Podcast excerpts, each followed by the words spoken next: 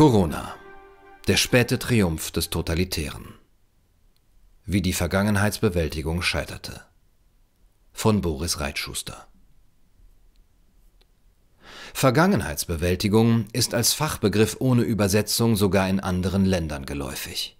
Deutschland galt als Musterbeispiel dafür, wie sich ein Land mit den Schrecken der eigenen Geschichte auseinandersetzen kann und die nötigen Lehren aus diesen zieht. Jetzt, in der Krise, stellt sich heraus, es war eine Potemkinsche Vergangenheitsbewältigung, die zum Ritual erstarrt ist und dabei das Wesentliche aus den Augen verloren hat. Duschan Wegner schrieb einmal sinngemäß, die Deutschen verhalten sich wie jemand, der bei Rotlicht von einem braunen Lastkraftwagen überfahren wurde und nun gegen alles Braune ankämpft, statt generell für die Einhaltung von Straßenverkehrsregeln.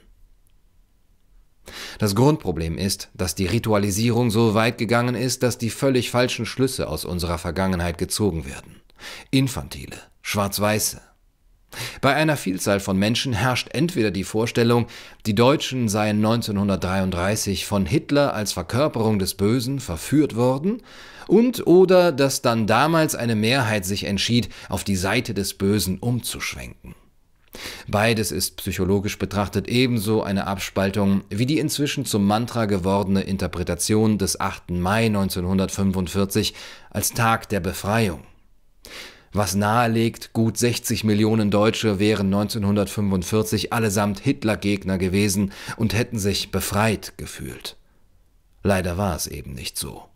Und viel spricht dafür, dass eine Mehrheit sich weniger befreit fühlte als besiegt.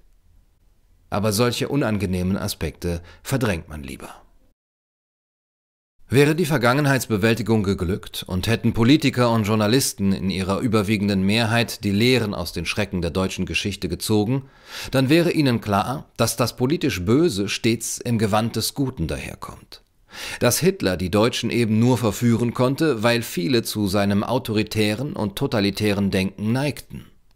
Dass es die Ablehnung von anderen Meinungen war, die zur Hetze gegen Andersdenkende führte und dann zu den Konzentrationslagern dass eine der wichtigsten Lehren aus der Geschichte sein muss, Menschen mit anderen Meinungen nicht auszugrenzen, nicht zu diffamieren, sondern sie in den demokratischen Diskurs einzubinden. Dass heute genau das Gegenteil in Deutschland geschieht, dass die Regierenden dabei nicht nur aktiv mitmachen, sondern genau das anheizen, ist ein später Triumph Hitlers und seiner Mitverbrecher. Ebenso groß ist das Versagen im Bereich Menschenrechte. Wie die Corona-Krise zeigt, sind sie für viele Politiker und Journalisten nur etwas für Sonntagsreden. Nicht nur Heiko Maas erdreistet sich, sie als Sonderrechte für diejenigen in Aussicht zu stellen, die brav den staatlichen Vorgaben folgen und sich impfen lassen. Dass solche Ungeheuerlichkeiten ausgerechnet von jemandem kommen, der von sich behauptet, wegen Auschwitz in die Politik gegangen zu sein, ist an Tragikomik kaum zu überbieten. Nicht mal dadurch, dass Maas regelmäßig mit dem Iran kuschelt, der die Juden in Israel vernichten will und in der UNO regelmäßig gegen den Judenstaat stimmen lässt. Grundrechte sind nicht für Sonntagsreden und fette Jahre da. Die Väter des Grundgesetzes haben sie so fest in der Verfassung verankert, damit eben nicht morgen entfesselte Politiker sagen können, eine große Gefahr mache es erforderlich, sie aufzuheben. Genauso wie Hitler das tat der ja auch vorgab, sie nach dem Reichstagsbrand temporär außer Kraft zu setzen, weil die Gefahren angeblich zu groß waren. Um der heute üblichen Hyperventilation bei Journalisten und Politikern vorzubeugen, das ist keine Gleichsetzung. Die wäre absurd und sträflich, aber es ist ein Verweis darauf, dass Grundrechte heilig sein müssen, wenn wir auch nur etwas aus dem Dritten Reich und dem Kommunismus gelernt haben wollen. Dass sie nicht unter Hinweis auf eine abstrakte Gefahr außer Kraft gesetzt werden. Und Corona ist zwar eine konkrete Gefahr für die Risikogruppen, aber angesichts der Tatsache, dass es keine Übersterblichkeit gibt und Länder wie Schweden ohne Grundrechtseinschnitte nicht in einer Katastrophe schlittern, ist Corona keine Grundlage dafür, den Menschen faktisch alle ihre Grundrechte zu nehmen. Die Bundesländer planen bereits Zentralstellen für Zwangseinweisung, um Quarantänebrecher wegzusperren. In einer sich via Medien gegenseitig hochschaukelnden Freiheitsbegrenzungsorgie, die durch Angst und Hysterie befeuert wird, gelten die Grundrechte als lästiges Hindernis, das man im Sinne des vermeintlich höheren Gutes ausschalten muss. Wie so oft in den finsteren Zeiten der Geschichte.